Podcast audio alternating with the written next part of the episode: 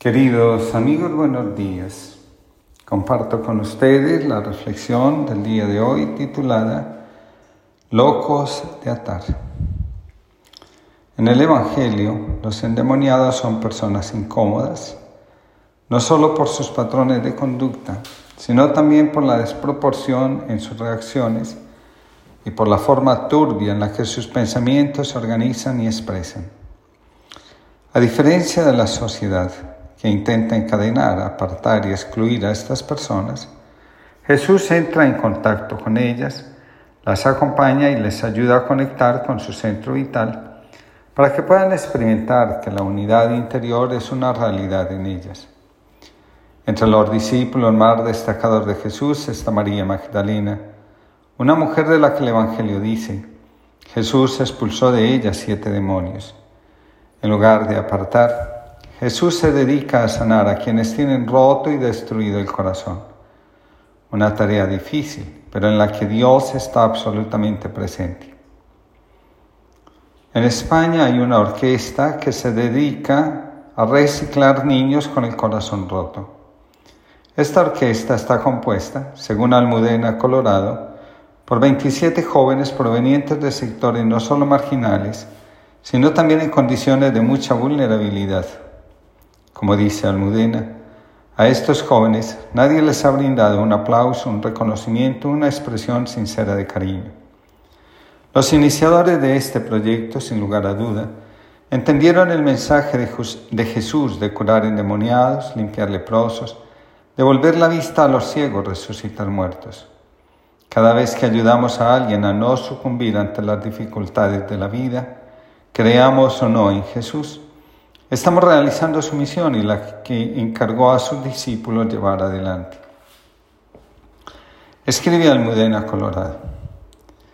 Estas historias me recuerdan mucho a cada una de las personas a las que Jesús curó. Quizá el milagro no sea solo esa especie de cura inexplicable que se obra en las personas. Los ciegos ven, los sordos se oyen, los endemoniados recuperan su dignidad, sino algo más profundo la recuperación íntegra de la persona desde su ser más profundo. Una recuperación que permite a la persona volver a ser parte de esta sociedad, volver a sentirse útil, aceptada y querida. Una recuperación que empieza por ese querer ser curado de la propia persona, como el ciego de Jericó, el cual, al ser preguntado por Jesús acerca de qué quería que hiciera por él, no duda en responder, Señor, que vea. Quizás le faltó añadir esa coletilla que popularizó una conocida marca de champú, porque yo lo valgo. ¿Por qué no? Jesús también, creyó que lo valía. Creámoslo todos, tanto de los demás como de nosotros mismos. En el Evangelio de Juan hay un momento de mucha atención. Los judíos se dividen por la atención que algunos le prestan a las palabras de Jesús. Muchos de ellos decían, está endemoniado y loco de remate. ¿Para qué hacerle caso? Un comentario sobre ese pasaje contiene la siguiente reflexión. Es verdad que puede parecer temerario arriesgarse a tu manera, a gastar la vida sin demasiadas reservas, a buscarte aunque te nos escondas un poco. Y con todo, mejor ser capaces de vivir esa lógica que nos hace los más locos del mundo y los más humanos. Nadie da nada por nada. Piensa mal y acertarás. Todo tiene un precio. El que pega primero pega dos veces. Calumnia que algo queda. Dios no existe, así que disfruta la vida. Refranes de siempre, eslóganes de ahora. Y frente a ellos se alza, desnuda, esa otra verdad tuya que invita a amar sin esperar nada a cambio. A partir tu pan con el hambriento y tu túnica con el desnudo esa forma tuya de tener siempre una palabra y un gesto de acogida para cada persona, al margen de etiquetas y de prejuicios. Esa forma tuya de saber que cada persona es un tesoro único que Dios ha puesto en este mundo para que dé fruto. Cada uno tiene la tarea de hacerse la siguiente pregunta. ¿Qué quiero transmitir con mi vida? La misión necesariamente no tiene que ser espectacular. Para algunos, la misión puede ser construir una familia y acompañar a los hijos. Para otros puede consistir en irradiar esperanza y confianza en el lugar donde trabajan o viven. Algunos han encontrado la misión en la enfermedad, en la separación o en un fracaso económico. También está quien descubre que el sentido de su vida está en una congregación religiosa o en una institución que sirve a una causa humanitaria. Al respecto, escribe Ansel Grun, a la hora de comprometernos con una misión, estamos invitados a ir más allá de la sensación de bienestar para implicarnos en un trabajo que sea una bendición para los demás. La espiritualidad recuerda de manera constante que en el alma y en el corazón de cada ser humano está presente el anhelo de aprovechar la vida, de vivirla plenamente. Todos también tenemos que luchar con el demonio del pero, de aquello que impide entregarnos generosamente a la misión, a lo que sentimos que expande nuestra vida porque la llena de sentido. Ansel Grun señala, cuando aparece el demonio del pero, es difícil dialogar con él. Cuando estamos calculando, es difícil que la entrega a la misión sea generosa.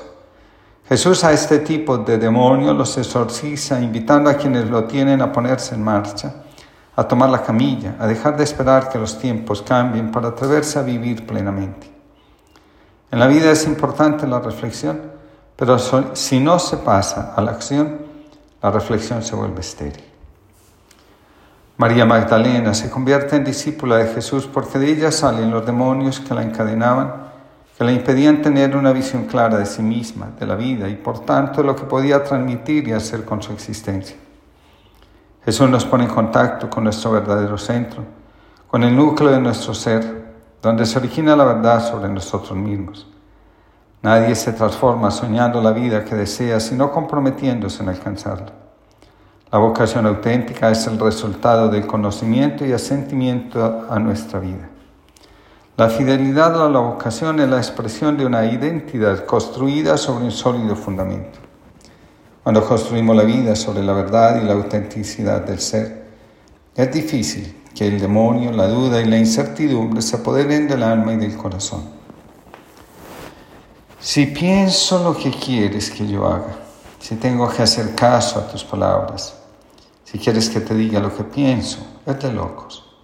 Si quieres que me quiten las cadenas que me hacen sentir seguro aquí abajo, es como si me vaciara las venas. Estás loco.